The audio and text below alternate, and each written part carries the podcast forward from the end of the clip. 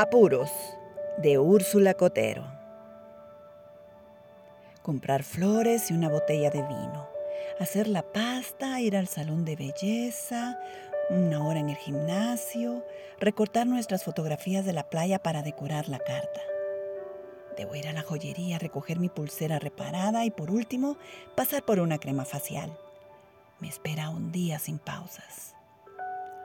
Ah, es tan simpático y amable, tan tierno. Se dedica al altruismo y ayuda a pequeños emprendedores. ¡Cuánta nobleza! El reloj marca las 8.5. Todo está listo. Media hora después, no llama ni aparece. ¿Algo se le habrá atravesado? Cada minuto trae ansiedad y expectativa.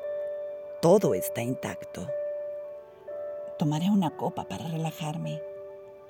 Son las 10.30 y ni sus luces. Las velas se consumieron y la botella de vino está casi vacía. Contiene las imágenes de una sala modesta, pero en orden. El rímel corrido se ha secado en las mejillas enrojecidas. Una hora después, las flores se van a la basura junto con la carta arrugada por la frustración. Los platos regresan al trinchador con vitrina. El aburrido pijama es lo último que abraza su cuerpo antes de irse a la cama. Al día siguiente espera otra pesada jornada laboral.